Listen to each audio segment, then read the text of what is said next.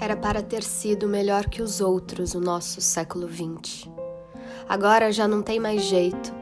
Os anos estão contados, os passos vacilantes, a respiração curta.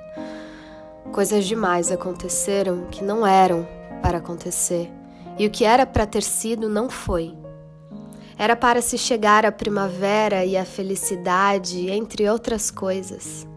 Era para o medo deixar os vales e as montanhas. Era para a verdade atingir o objetivo mais depressa que a mentira. Era para já não mais ocorrerem algumas desgraças, a guerra, por exemplo, e a fome, e assim por diante.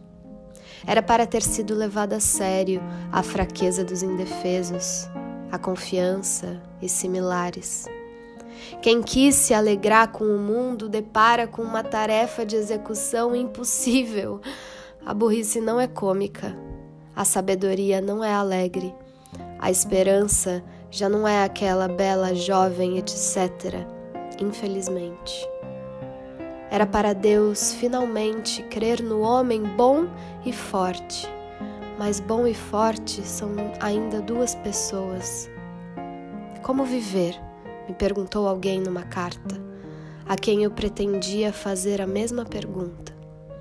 De novo, e como sempre, como se vê acima, não há perguntas mais urgentes do que as perguntas ingênuas.